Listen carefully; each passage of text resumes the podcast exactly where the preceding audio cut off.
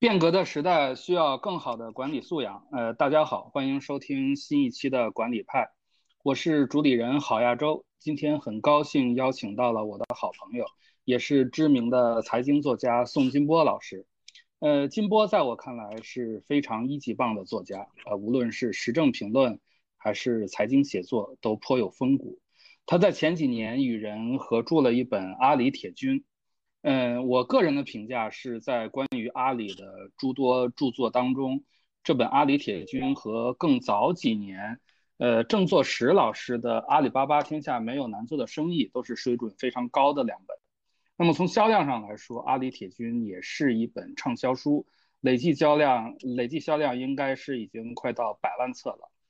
嗯，不过要说明的是。《阿里铁军》的作者有两位，呃，除了金波之外，另一位是韩福东，也就是张颂文主演的电影《不止不休》中的原型人物。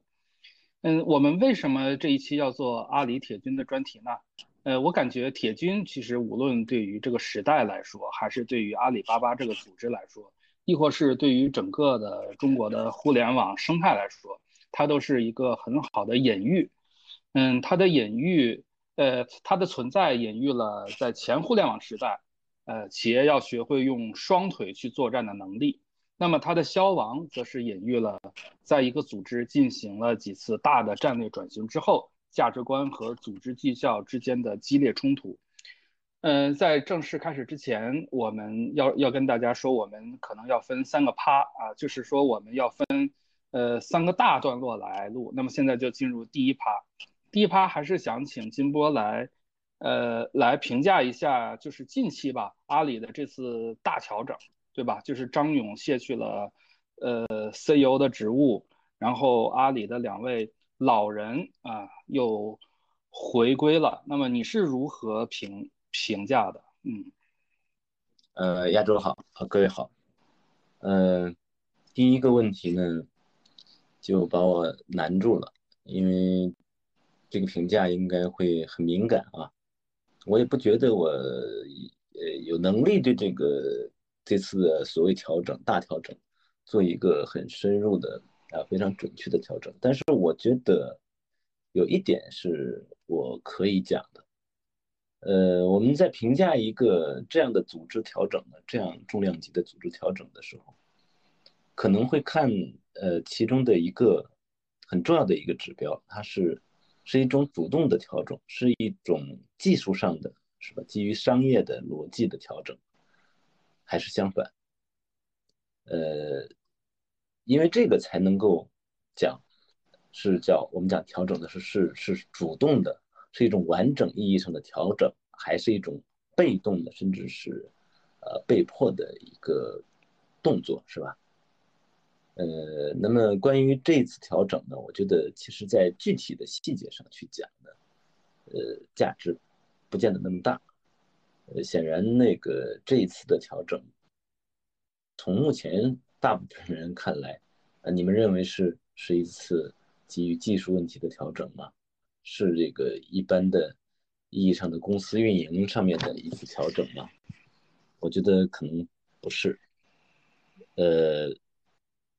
我可能更倾向于说，这是一次更呃与政治经济学有关的一次变动，呃，是一个公司在一次非常特殊的情况下的变形记。当然，在形式上还是符合一般我们认为的一种这个呃商业规律的，但是反过来。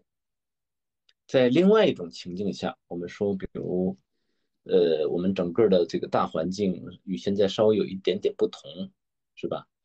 呃，甚至，呃，马云老师是不是啊还能这么方便的回来？那么现在这种变动是不是以目前我们所见的这种形式来去展现？我觉得不好假设，但是大家可以脑补。呃，关于这次调整，我只能说这么多。哎，谢谢。嗯，那就是对，就是这次调整有一个重要的就是张勇嘛。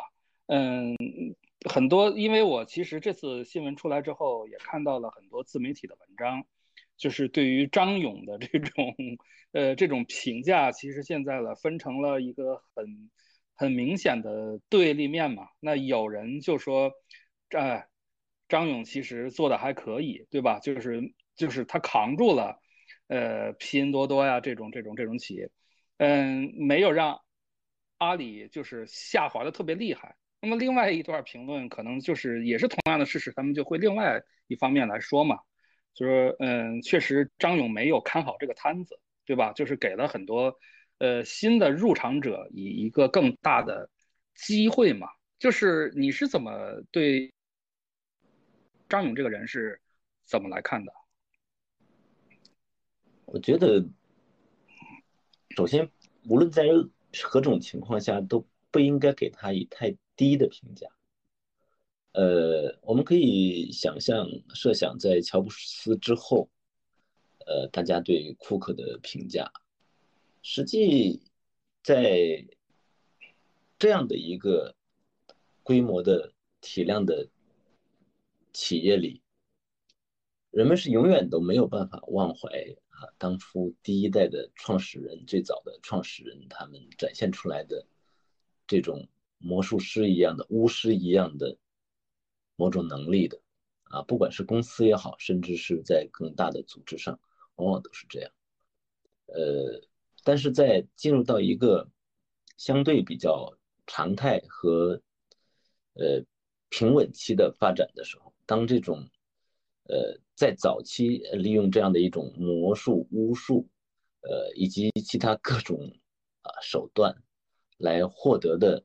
完全非常规的发展啊，已经被一种常态的呃相对有攻有守的是吧？很难在一个短期内忽然之间就爆炸式的增长的这样的一种格局下，呃，被他被这种格局所代替的时候，嗯，可能很多时候，特别是外人啊、市场啊，他们会或者是这些记录者、观察者。会比较容易失落、失望，嗯，他们总希望看到这个一个一个我讲是巫师嘛，巫师变的魔术总是很好看的，呃，但是实际上他们往往忘记，如果再继续是这个巫师再去在这个公司去执政的话，嗯，有可能，呃，我们看到的这个略微。让人觉得有一点平庸的这个人所取得的战绩都不一定能够保得住了。这个不是说某一个具体的公司或者一个组织啊，我们见到的太多了。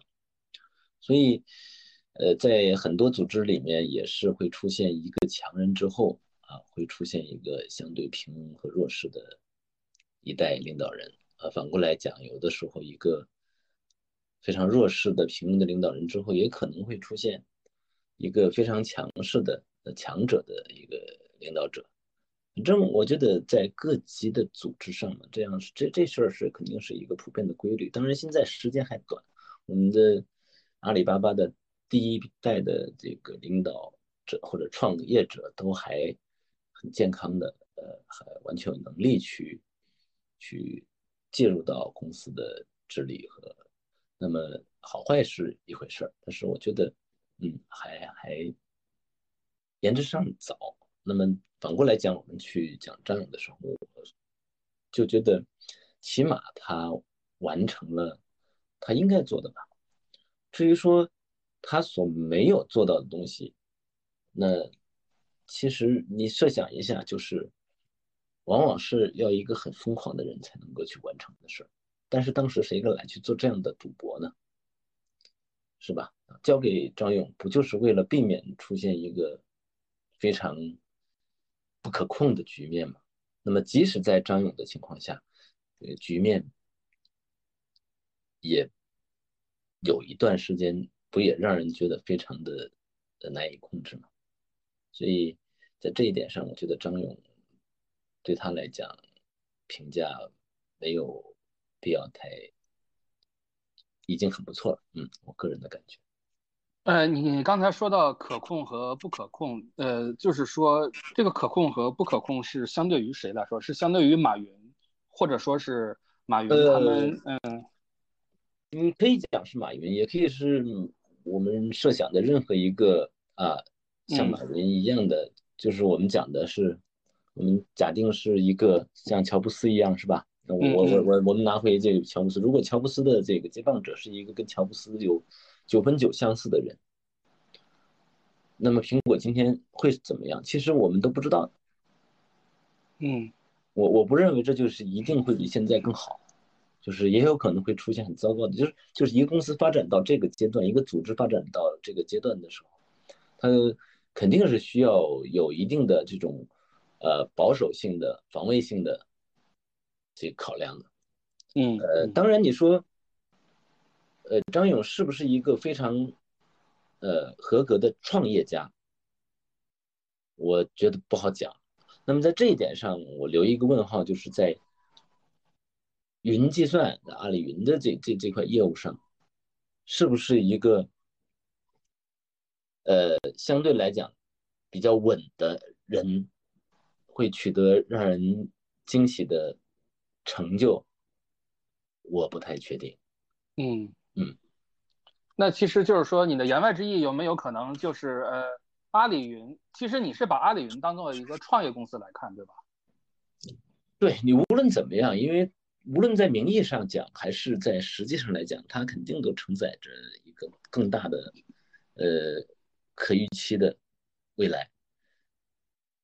呃，如果你让我要做一个非常大胆的设想，仅仅是从人的呢，我说不定我会去想让马云来去阿里云，然后让张勇来收。但是这是一个呃比较无厘头的想法。但是你明白我的意思？就是嗯嗯嗯，就是可能呃。那一块呢，需要更具有魔术师或者巫师气质的人，或更疯狂想法的人去做，会给人的想象空间更大一些。嗯，而反过来讲，阿里现在面临的问题是不是，呃，是一个人的问题？我觉得恐怕很难这么说吧。所以你说，呃，呃，换了一个人或某一个人、某几个人，他会有多大的变化？我也不觉得，嗯嗯嗯，呃，就是顺着你的逻辑，如果继续再推演的话，其实，呃，其实还是可以看到一个未来的。我觉得就是我，当然我说的前提是要顺着你的逻辑啊，就是你的逻辑再推演下去的话，事实上张勇也也有可能会从阿里云这个位置上，将来还会在在就是他有可能不会再继续担任，因为他因为。你从阿里这次呃这次变变革什么呢？其实阿里云它的定位就是要看，就是你说它是它究竟是要像一个独立的创业公司一样，它还是或者说是它还是像它只是整个阿里体系当中的一个重要的组成部分来看，这是两个重要区别。如果是重要组成部分的话，那它肯定张勇是最合适的。如果是它是一个独立的创业小小微的话，那张勇未必是最合适的，对吧？我觉得是是两者兼有吧，它肯定是一个部分，但是它是一个特别的部分。嗯嗯啊，我我我我是这么理解。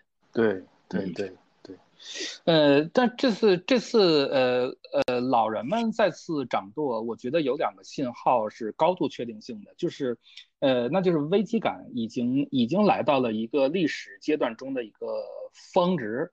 呃，还有一个就是一个确定性的信号，就是对阿里价值观的一个回归嘛。就是马云，呃，好像前两天从网上传闻，马云说阿里太过于依赖过去成功的经验，那么可能恰恰证明阿里的价值观已经没有当初那么坚固了。那么这个可能就会呃涉及到咱们今天要聊的，就是呃您和那个韩富东写的这本《阿里铁军》。事实上，事实上铁军也是诞生在。阿里，它是阿里刚刚刚创业起来，应该是面对的第一次重大危机，是吧？应该是两千年、两千年和两千零一年这这两年的时候，就是说，而而且阿里铁军也是阿里价值观，当初是阿里价值观最充分的体现。呃，就像在这个就就像金波在书里写到，他说，阿里价值观是铁军文化的副本，副本啊，我说的父是父亲的父。不是电脑游戏里边那个副本，那么就是想请金一波来聊一聊阿里的价值观，就是说整个它是如何确立起来的，还有铁军的价值观能不能把铁军的价值观就是作为阿里价值观的原教旨？那么这个原教旨它是不是就是马云他自身、马云他自己的一个精神内核呢？呃，关于这一点呢，我很希望在重新强调一次。呃，阿里的价值观也好，或者他的我们的什么六脉神剑啊，什么这些，它实际上并不是一个完全被规划或者是计划出来的产物，它基本上是在动态的一个销售场景下，呃，确立的。我们讲不是阿里的价值观啊，就是包括特别是铁军的价值观，它主要是在一个销售强销售的场景下。慢慢的生长出来的，所以我一直讲说，爱的价值观啊，就铁军的价值观，实际上是很难学的，因为你其实不见得是拥有共同的场景，更不要讲说背后的大时代的差异了。当然，我也不认为阿里的价值观有多大的问题，因为这些价值观，你其实你具体的看，你说拥抱变化也好，客户第一也好，是吧？它其实都是一些正常的要求。甚至讲不仅仅是商业上的要求，那甚至可以讲是社会的、文化的、心理学上的一些非常正常的呃准则也好，或者是一些规律性的呃这些要求，包括它这里面很多所谓的鸡汤式的土话，也都可以认为是比较正面的，所以我并不太认为有很多。人说的说这个阿里的价值观很 low，其实并谈不上什么 low 不 low，就是从这些字面上的来讲是谈不上 low 不 low 的。呃，当然你说里面有一些涉及到说绝对服从服从啊，这个等等这这种表达，我觉得是要有保留的，在一个现代的企业里。但是这种绝对服从，它是不是真的成为过现实呢？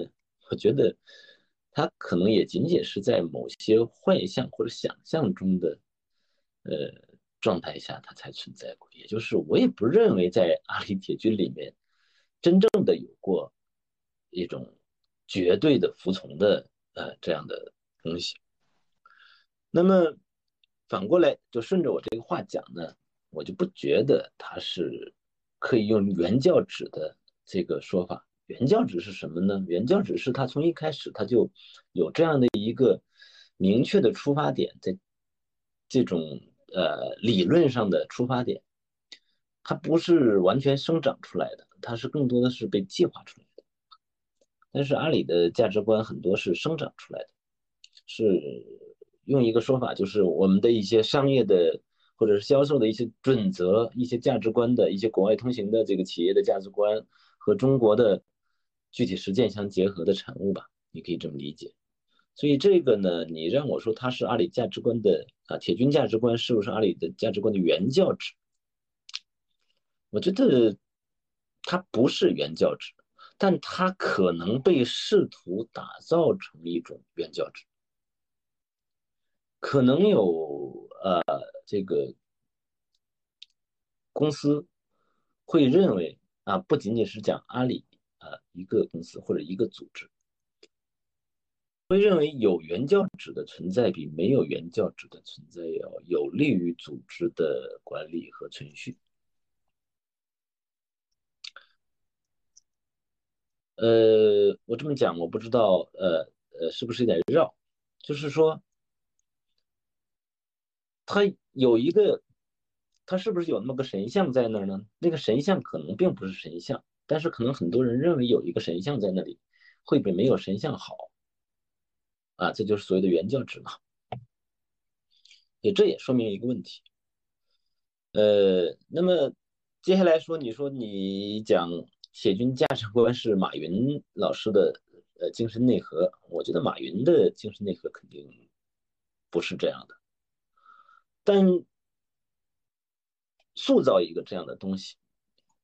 维持这样一个东西，呃，宣扬这样一个东西，这种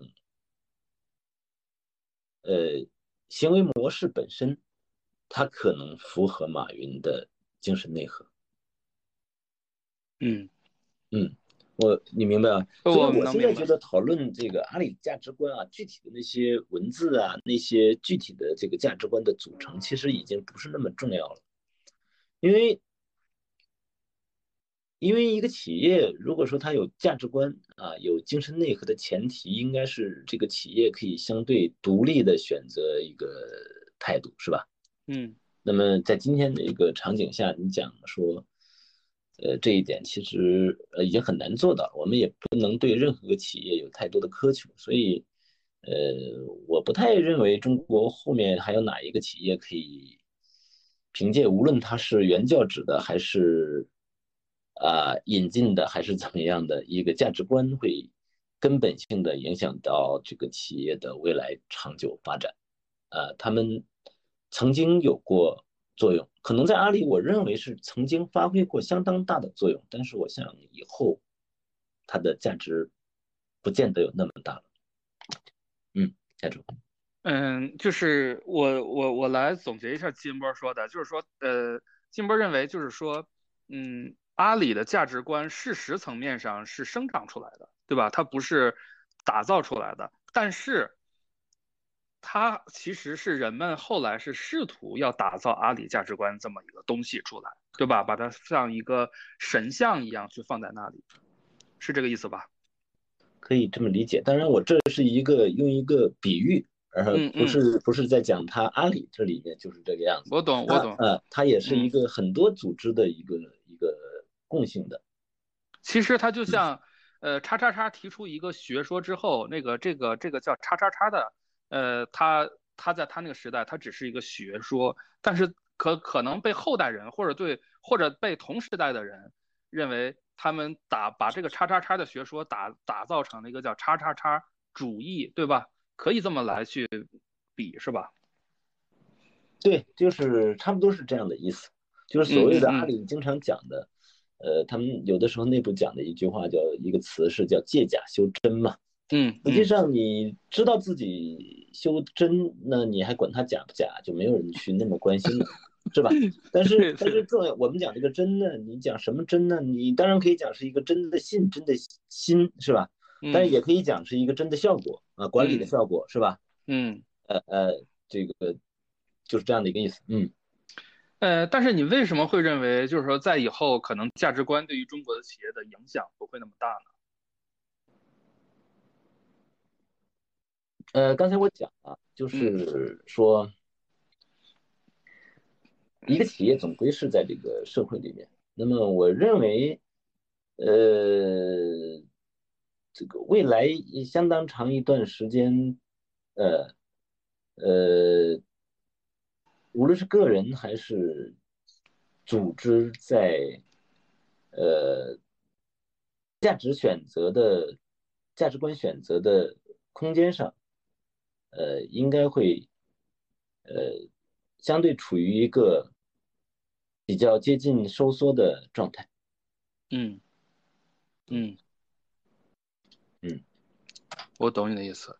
呃，本来本来就是本来我有一个问题是在后边，但是刚才但是就着咱们刚才聊的，我想把它往前提一提，就是提嗯到、提到就是阿里铁军，因为咱们刚才提提到是阿阿里铁军，就是说诞生于阿里呃创业之初的一次大危机。那么其实我后边那个问题往前放，就是说，嗯，阿里铁军最后的消亡，恰恰也是经历了一次大大的危机，但是这个危机恰恰还和价值观是有关的，对吧？比如说，呃，就是现在就是从一些资料上或者能够认定的是，呃，所谓的 B to B 的黑名单事件。然后魏哲呃下台，然后紧接着中共铁军的呃这些人们就都就就就基本就是职位啊都会比以前低了，然后还有人就走了，出现这么一系列事件。其实这个事件呃被总结为被很被很多人总结为，包括被阿里是不是内内呃内部也是总结为是马云对阿里价值观出现偏差的不能容忍，对吧？其实我们会看整个这个中共铁军，它的兴起和消亡和消亡这两段都是和价值观有很大的关系。嗯嗯，对，这是我想我想我想聊的。嗯嗯，你的问题是，我我其实其实我我是本来想让你，我是本来想问你的是，呃，这个问题在后面，我想问你的是，你对魏哲这一这就是这个事件是怎么看的嘛？但是你因为聊到价值观了嘛，所以说我就想一气儿就都就都聊到他，嗯。呃，我坦率的说，我以我今天的呃理解呢，呃，你可以认为是啊一个价值观问题，就是这个包括黑名单事事件啊，包括后来的这个呃，就导致了一个很大的一个这个一个动作的这么样的一些一系列事件。呃，我个人认为，当然，你从一个企业治理来讲的话，它是，呃，非常正面的，呃，肯定是正面的，嗯，但是，因为实际上你可以看到，在当时的那，无论是在这个黑名时代是黑名单事件出现之前，还是这个事情出现之后，实际上整个的业务啊，就是当时这个啊呃中共铁军的业务。呃，是发展始终都是非常快的，也就是说，也就是说，价值观这个事情，它和当时的这个它的业务的发展，我觉得是相对可以脱离开看的。那么，在一个时代风口，呃，这个非常大的时候。你不见得要那么苛刻的坚持一些我们所谓的价值观，才能够做好，把业务做大。我其实不太认为这中间有一个必然的联系，可能在一个很长期的，或者是呃一个相对更为规范性更强的社会里面，呃。他们起到的作用会大一些啊，在当时来讲，其实我不觉得这件事情会，既不是造造成它完全崛起的呃原因，也也不是它导致它衰落的一个主要因素。嗯嗯，呃，金波刚才说的其实对我触动很大，我不知道呃到时候大家在听听这段播客或者是听这段录音的时候。会去怎么想？事实上，我们我们先是谈在企业管理上来说，我们经常会谈到价值观对于和业务之间的关系和管理之间的关系。但是事实上，金波刚才提了一个我觉得更为宏大的命题，就是，呃，一个企业的业务进展和它价值观是不是一定要有关系？大家要反问一下。这个时候，我突然想到一个是什么呢？就是说，如果我们把价值观想象成一个商业组织的一个叫意识形态，对吧？那么我们把整个的它的业务发展，就是说成是这家商业组织的这个叫，呃，发展嘛。简简简单来说，事实上，呃，这家企业的这家企业的发展和它的所最所最初建立起来的这个意识形态之间的关系，事实上没有必要那么紧密，或者说在某一个时间点没有必要那么紧密，可以这么说吗？啊，是这个意思。至少在。至少要去想一想他的这个啊背景啊是是不是完全支持这样的一个结论是吧？嗯，对对对，嗯嗯，呃，那么好，这是第一趴，咱们聊完，咱们开始进入第二趴，就是嗯，第二趴，我想我想更聊更多的是你在写作过程当中的一些一些心得，因为我能够在你的书中，其实呃金波的写作风格我是比较能够了解的，就是说他其实是一个很理性的人。但是他会把那种激情啊，就是那种那种那种很热血的东西，它藏在理性当中。你得就是他需要你去品味的那种。事实上，在《阿里铁军》这本书里边也有这种，就我也我也能够读到一些要克，就是有些东西是被克制住了，但是有些东西还是流淌了出来，就是那种非理性的那些。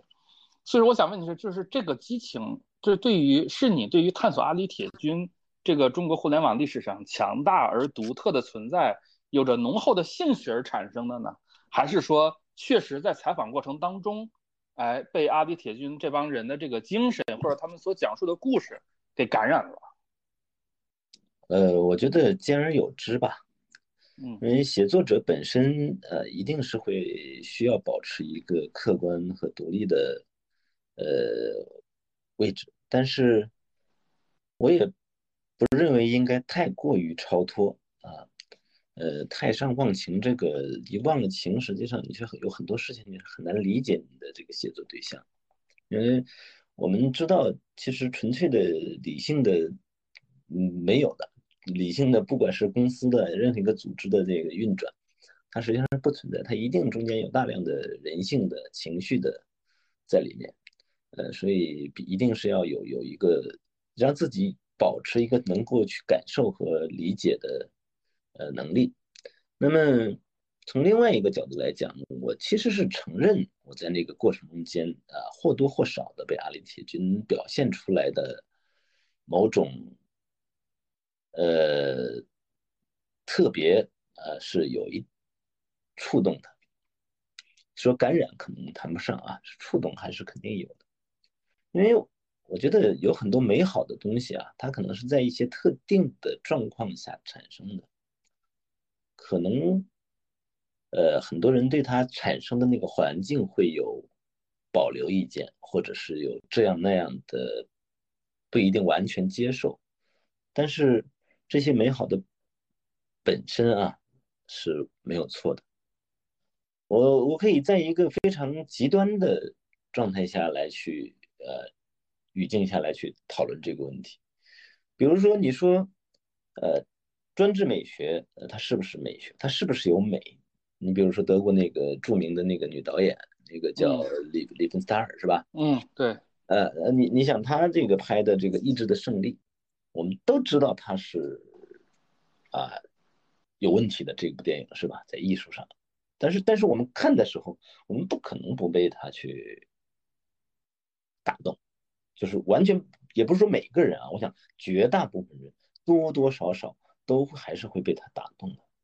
那么你包括我们有的时候讲那个呃，你你这个很多公司年会是吧？大家做一些节目，你你可以看得到的，他有很多是做那种什么这个中字舞啊，这个红卫兵的，是大家觉得这个东西是好东西吗？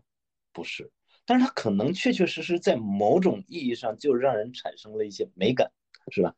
所以我觉得，包括当时啊，你想四几年的时候，这个国外的很多人当时，无论是到延安还是到这个。国民政府的后方，看到当时国共的两军的年轻战士的各种呃表现的乐观啊、勇敢啊，是吧？忠诚啊。那我无论去讲他这个是哪个党的，是怎么样的，他们后面是如何，但是在当时那个一刹那，它就是美好。所以我是觉得，呃，正常情况下。呃，因为我在书里面已经写过，他他他究竟为什么是觉得让人有美感的？他他确确实实有那么多让人觉得很还是比较舒服的东西。当然，你说是不是值得让人可以去细细品味和感受那些背后的一些东西，或者是更长远的东西呢？我我我不知道啊，那不一定。但是就在那一刹那的感受是可以。当然，也没有任何。美或者是美丽的，或者是美德的东西，它可以在一个绝对的坐标系里面就变成一个绝对的定义啊，没有背景的美是不存在的。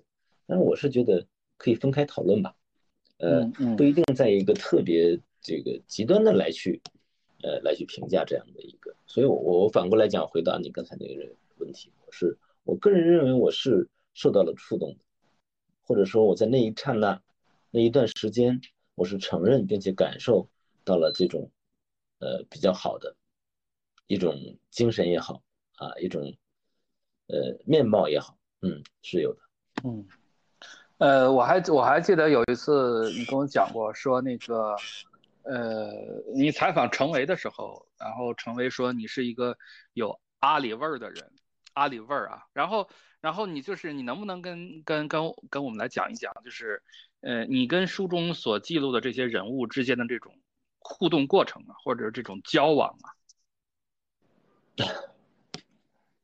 呃，陈维那句话我印象也很深，所以我也想了很久什么是阿里味儿，但是大概也心里有数了，就是可能在人在和人交流的时候，他的神情、眼光是吧？他表达的，呃，他总会让人有一个感知到一些东西的。那么这种东西他们觉得是一样的，那我想可能确实是会有，至少会有相似之处吧。呃，你讲陈维，当时我印象比较深的是，当时网上很多去，呃，骂他这个这个在企业里放红歌啊，怎么怎么样，觉得它是一个呃很奇怪的，是吧？在当时来讲，你说一个互联网公司，然后我当时提到了这个问题，我觉得他，呃，他讲大概的意思啊，这个我。我不能完全为这段话的每一个字去去负责，就是大概的意思是说，说我们一个互联网公司，互联网公司当然就是应该去保持一个开放性的一个向前看的，是吧？一个更有自由度的呃方向。我我当时还挺感动的，我觉得因为应该也是挺坦诚的吧，说了一些心里话，嗯。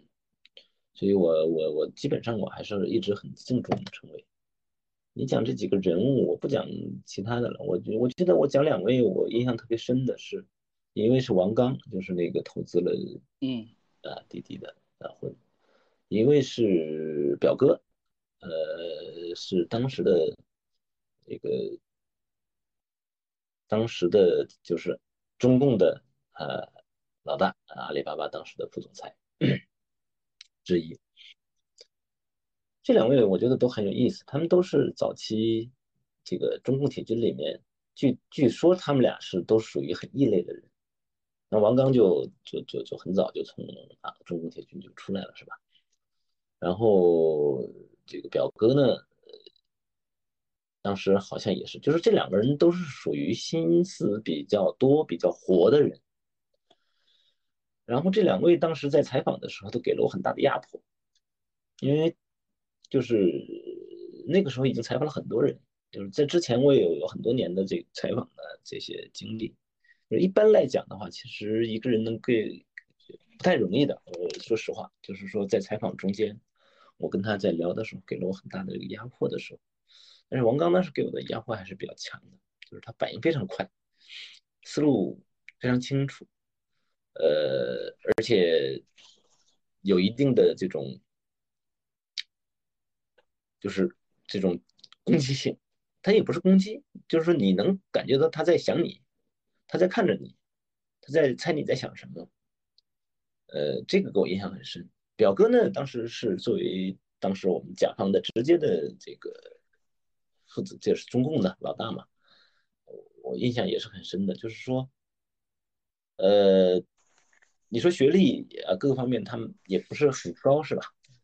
但是在那么短的时间内，我跟他聊的时候，我我我那段时间已经有点累了，经常都是，我发现我跟他说话的时候，我不能有一分钟到两分钟的这个走神儿，但是我在跟其他人的时候，我其实是可以，很多时候是可以做到，我偶尔走一下神儿去想个其他的事情，是不影响，但是跟他做不到，就是他的逻辑是非常非常的缜密，而且有大量的数据。就是我有两分钟，我走个神儿，我回过头来的时候，我就不知道他在讲什么了，我我就把他那个东西就接不上了，你明白吧？嗯，啊，就是，呃，大部分情况下就是这种事儿是遇到的不多的，但是这两次我印象很深。就实际上我认为，呃，无论他们的出身还是怎么样，无论他们这个组织后来怎么样，但是你还是能感觉到有很多很强的人在这个。里面，当他涌现出来的时候，他本身他还是有很强的能力，或者说有一种发展的可能性的。但是他最后是怎么样，那不见得是取决于他们的本身的能力和素质了。嗯，呃，呃，然后我也有一位，嗯，好吧，呃，我就讲这三位吧，因为我因为也过了几年了，好多人我也，嗯嗯。那么关明生呢？因为就是关明生，其实整个在阿里的早期阶段都扮演了很重要的角色，包括创办铁军啊，然后去把阿里价值观明确下来，呃，甚至包括最后呃导致魏哲下台的那个黑名单事件当中，他也扮演了很重要的角角色嘛。那么你对关明生这个人是怎么看的？我理解是这样的，嗯，这个事儿我也想过很久。当然，你说那个关明生，他是一位老人，呃，也是熟人，是吧？跟很多人都是熟人。他一个，他也是特定阶段的特定的一个角色的这么个人。但是你在后面，我我我想过很久，就是反过来再讲说，他这个人是真的有那么大的特别吗？我想了很久。我我现在啊，我纯粹个人的一个想法，我也不觉得。当然，你说就当时来讲说。说黑名单事件之后，说这个这个请他老爷老先生回来，呃，主持了一次这个清洗，是吧？整顿，对，是吧？对，啊，那么我我我会觉得，其实这个事情不是他，你你觉得有什么问题吗？我也不觉得有什么问题。但是他回来做这个事儿呢，就使这个事儿就具有了一种形式感上的强烈的戏剧性和呃仪式感。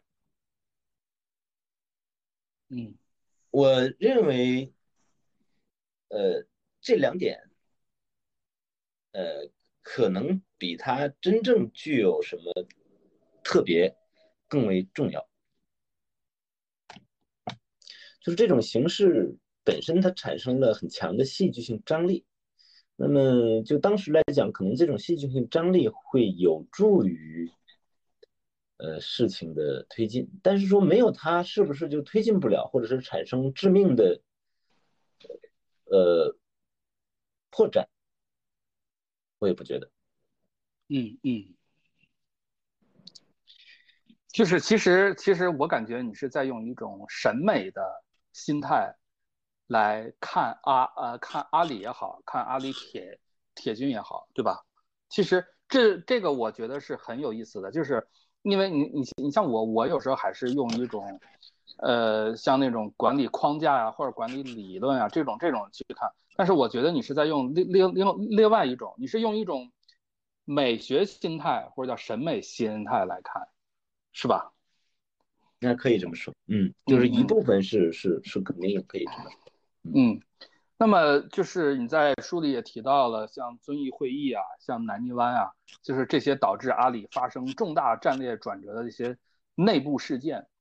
那么我就一直，事实上这个好奇心已经存在了很久了。为什么阿里喜欢用党史去隐喻自己？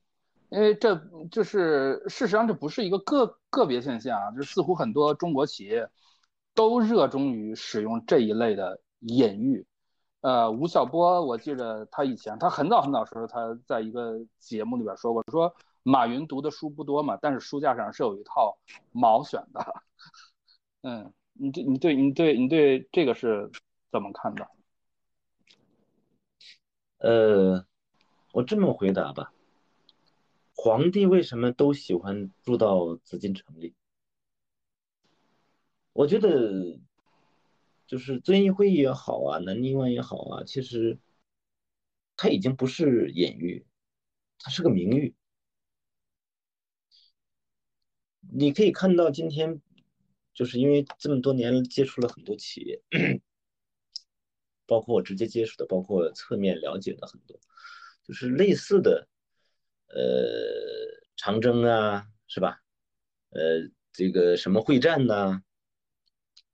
这个重大的遵义会议也好，或者什么会议是吧？借用这些党史上的呃名词来去呃命定义一个企业的嗯某一个具体的企业行为啊，呃，当然可能以后会是一个僭越的事情。但是，呃，在相当长时间，它不仅具有一种主事者或者是呃上面的一种心理上的满足感，或者是一种呃追求某种流行的满足感，但实际上在具体的管理中也可能真的会起到一些特定的作用效果吧。比如说，我说那那亚洲，你信不信鸡汤？反正我以前是一点都不信的，那些心灵鸡汤一点都不信。但是现在呢，你你看的事情多了，你了解的人多了，你会发现鸡汤有的时候是有用的，是真的有用的，就不能说因为对你没有用，你就觉得它没有用。这是第一个。第二，你不能因为过去对你没有用，你就认为它永远对你没有用，因为人总是可能会有一天会衰弱到你。作为仅仅作为一种可能啊，衰弱到你除了鸡汤之外，你真的什么都其他东西都不不起作用。你可能你之前所坚信的很多，你认为几十年的信念会完全崩塌掉的时候，那么可能这些东西就会起作用。所以，鸡汤如果有用的话，那那这样的一些名词是吧？这个这样的一个复刻历史的名词，它会不会起起到一定的作用呢？那可能是在很多场合里面是有用，呃，什么样的场合更容易有用？我想，就是铁军，我前面讲了，它是一个销售呃场景下的呃成长的一支一个组织，那么那可能在这种情况下相对就会有用。比如说你要去搞一个互联网公司，它是不是纯粹的互联网公司？你比如说像腾讯这样的，是吧？呃。他搞你搞这样的一些东西，他会不会有同样的触动，或者是有同样的效果？我就不觉得了。毛选有没有用？那统一思想有用就算有用。统一思想如果对这个业务、这个企业的管理其实是不起作用的话，那就不能说它有用。嗯嗯，我懂你的意思了。其实就是说，呃，选用党史去隐喻，或者说是选用不管什么去。隐喻一个组织的行为，其实还是跟组织的业务场景是高度相关的，对，对吧？对。呃，那么咱们呃第二趴也基本聊差不多了，那咱们聊一聊第三趴。第三趴可能就是想，嗯，想请你分享一些写作上的一些一些感悟，嗯，比如说呃，因为因为我知道你是一个对写作要求很高的作家嘛，这也是为什么你在。呃，铁军这本书之后没有再去频繁的去写书，呃，但是据我所知，你还是完成了一部一部作一部作品嘛？这部作品还是也是阿里旗下的一个一个业务线，但是一直没有出版。但是我其实特别想听你来聊一聊这本没出版的书，呃，如果能方便的话聊啊，呃，如果不方便的话也没关系，嗯。那我只能简单的去去讲一下，因为现在呃呃，就是阿里的这个钉钉这个团队呢，实际上是有过一个呃相当长时间的一个跟访，然后也也出了一些这个书稿，当然这个书稿是目前来看暂时不会出版我我讲一下钉钉嘛，就是当时来讲，钉钉这个在我。眼中他是阿里铁军的一个另外一头的一个印象，就是跟他其实很多很多不一样。当然也有很多我喜欢的这个团队的成员，包括他们的领导者吴钊。嗯，现在呢，当然这个钉钉的这个境遇又又是完全另外一个状态了，因为我我我也觉得很正常。呃呃，中国的就是。大的一个环境已经发生了非常根本的改变，那呃具体的一个业务线其实不用再去 过多的去讨论它的这个怎么样了啊？嗯嗯。那你觉得吴钊是一个什么样的人呢？他是一个非常聪明和执拗的人，他他非常有。信念感，然后非常投入，嗯，我很喜欢他这样的一个，他是一个跟你在说话的时候会有会会会有很强的感染力，去呃，仅仅通过自己的投入和专注去感染你的人，呃，我基本上就说这些。呃，那就是说，其实这本书那就是已经没有出版的计划了，对吧？也许有一天还会有关于他的另一个故事，或者是这个就不好说了啊。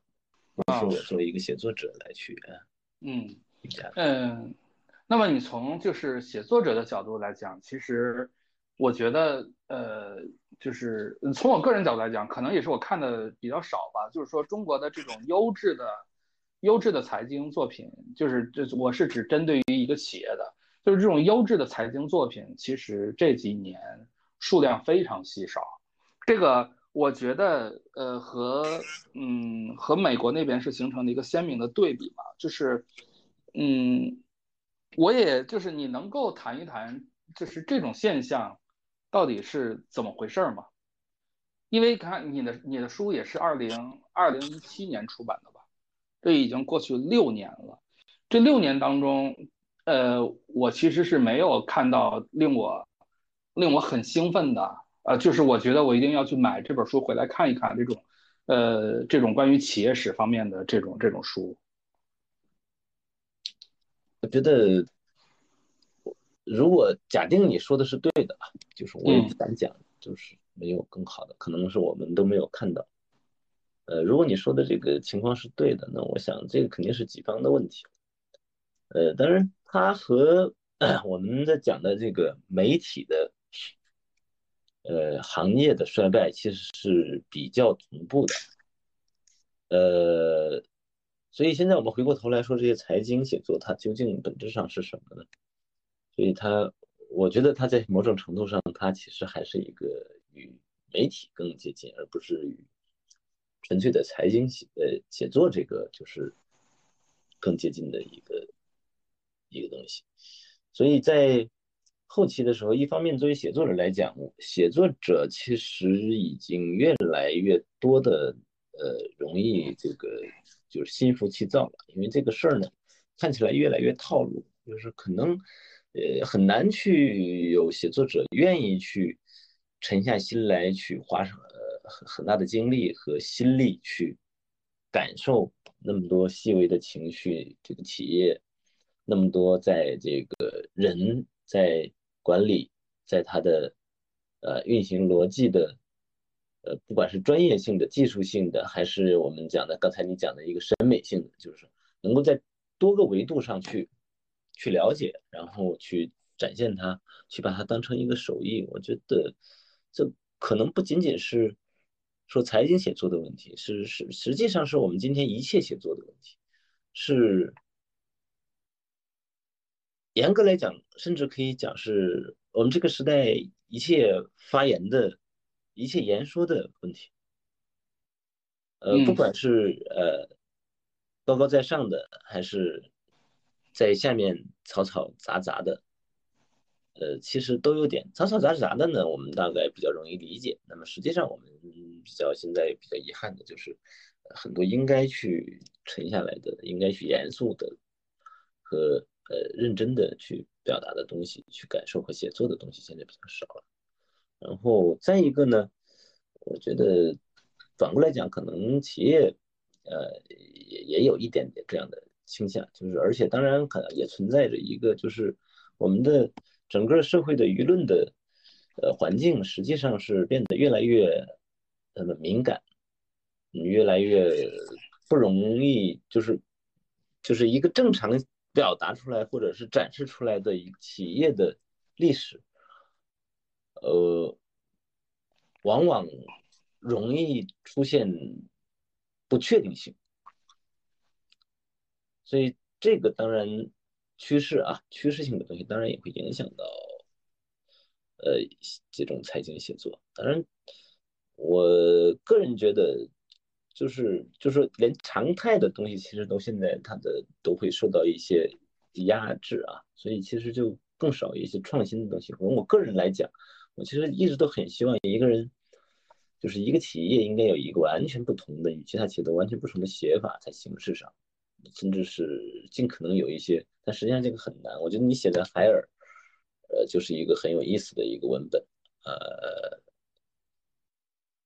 你可以去呃比较一下了。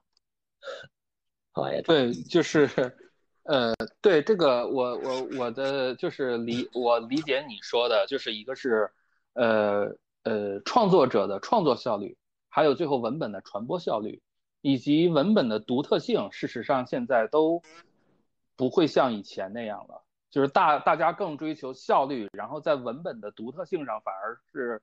呃，那会会会越来越越看的会轻一些，以至于可能大家所输所输出的东西，即使是有输出的话，所输出的也都是基本是一致的，对吧？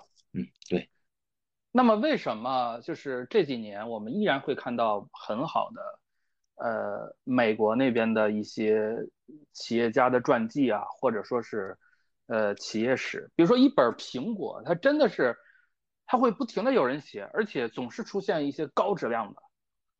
对我，我我其实曾经呃买过一本这个苹果的一本，相当于它的企业史，或者是它的这个企业人物的群像，他写的非常的活泼，呃，你看起来根本就不觉得有任何呃这种呃这种这个很装的很。这个这个这个抬起来的这个这个端起来的这么个范儿啊啊，非常的非常的活泼，每一个人，而且都是用一种很原生态的记录和原生态的信息来去展示这个人。你比如说谁谁谁，他就会去讲他们那个时候他留在这个这个办公室的一个笔记本里面他写过的那一段话作为他的一个信息。那我我是觉得像这样的，他当然毫无疑问是跟一个社会的严肃空间是。保持的一种全息的共振吧。嗯，我理解，就是对，就是有些话只能说到这儿了。呃，那么，呃，咱们就是聊最后一个问题吧。最后一个问题就是，你认为一部优秀的、高质量的企业史作品都应该包含哪些要素？然后就是你你你觉得现在如果还有？一些要有志于从事企业史写作的人，咱不说晚辈或者年轻人吧，因为不能说咱们呃太老，或者说是咱们或者比别人从业时间长就怎样，就是说想给从从业者吧一些什么样的建议或者是看法啊？我自己是学生态学的，生态保护的。我我我想借一个这个我在这方面的理解，看看做一个类比啊，看看有是不是有助于大家这个一个理解。那么，嗯，我这么样类比，就是一个生态系统啊，一个企业的发展史，它就是一个生态系统中一个物种的进化史，大概可以这样。但是它肯定是成功的，它活到了现在，因为灭绝的这个物种是没有人关注，或者是。倒掉的企业也没有没有人会去，现在还去要去去要去写它或去了解它。我我我想生态系统的规律呢，它是一个投入物质能量，然后驱动它运转的一个系统，这是一个最简单的理解啊，很很很宽泛的理解。在这样的一个系统里面，新的物种应该是怎么样生存呢？呃，它其实不一样的，比如在森林和海洋里面肯定就是不一样，对不对？所以。第一个就是我想要，呃，写一个企业史的话，应该有要要还是要找出来它在一个特定的大背景下的这个存活的或者生长的一个规律吧。第二个就是它这个物种本身的一个特质或者是它的一个动力机制。嗯，我讲物种其实就是讲企业嘛，就是企业本身的一个特质性，它它它的呃独特性啊。呃，还是要找到。第三个，我觉得一定要有活生生的具体的人，呃，要见见到人性的这个好和坏的这个不同面的面相的人，还有那些关键的人、关键的人群。第四个，我我我始终是希望看到冲突的。当然，你说一个企业史，我们经常讲，呃。这个说故事，但是你一定要把这个企业写成剧本，我也我觉得也不应该了。但是不管怎么样，你就是说，你是把它作为成一个面上的非常容易见的、可见的、可感受的就是瞬间就激起你心心中的火花的，还是说你把它隐藏在后面，但是你把它这本书读完之后，你厌倦而思的时候，还是能感受到这个里面去呈现出来的一个更隐晦的，但是也可能更大的，让你慢慢品味跟更震撼的时代的冲突。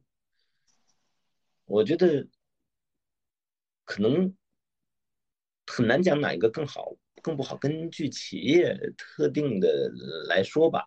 你比如说像中共铁军这种，它可能本身就充满了这种戏剧冲突感，它的人物这个群像很好去。但可能在另外一个企业里面，你要去怎么样体现这样的一种冲突呢？我可能更喜欢那种没有完全的体现在明面上，但是。会让读者在读完之后能够去想一下的，之后再想了这一下，或者重新翻了一下之后，会忽然觉得被某个东西命中一下的那个感觉。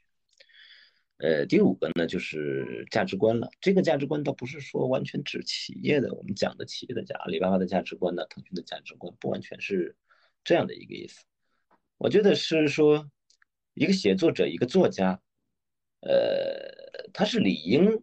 有能力也有权利，甚至有义务，用他自己的文字，隐约的或者是隐晦的表达一些自己的价值立场。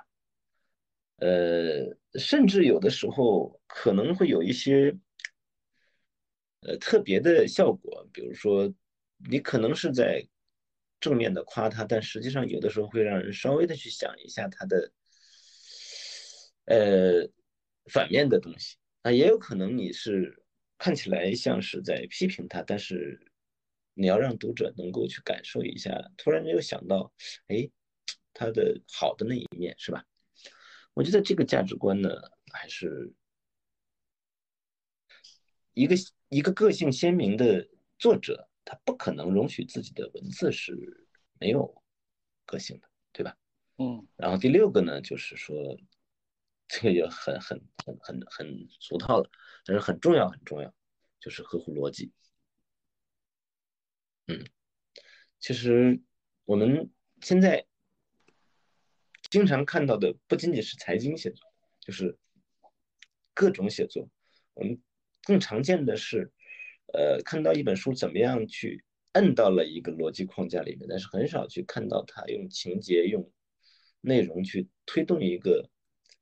严密合缝的逻辑链条向前走，呃，比较少。我觉得一个好的一部好的企业史作品，它里面还是要有这样的大大小小的逻辑链条，然后把它推着，在你阅读的时候，感觉自己在一个流水线上被它带着走啊，去或者甚至是跃马扬鞭的走啊。呃，一部作品应该有给人你这样的愉悦的体验。和特别的体验，嗯，亚洲，对，就是，哎呀，我感觉你的要求很高啊，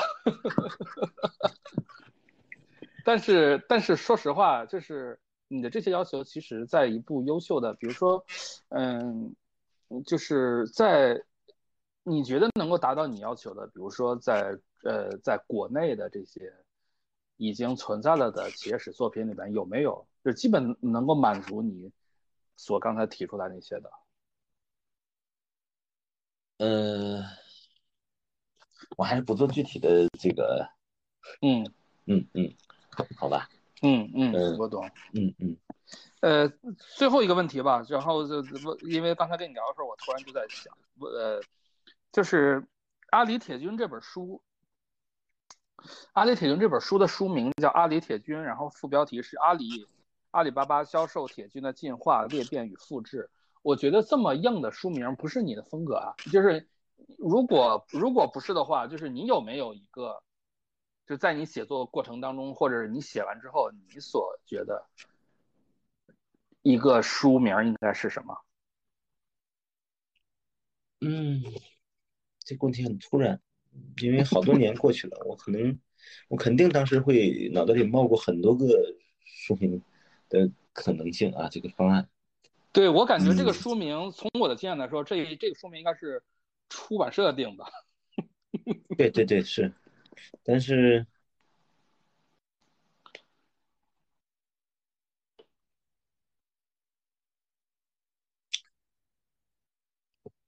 我想也不会差太多吧，就是说，因为这本书本身，他当时写的时候是按照一个团组团队的这个十五年史的这个要求来去来去设计的。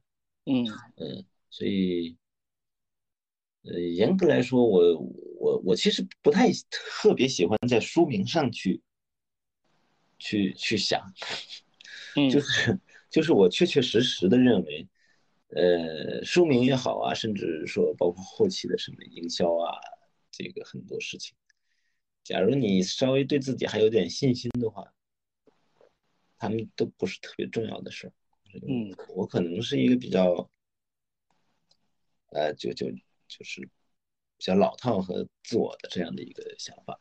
嗯嗯，行啊，那反正就是期待吧，就是期待你的新作品。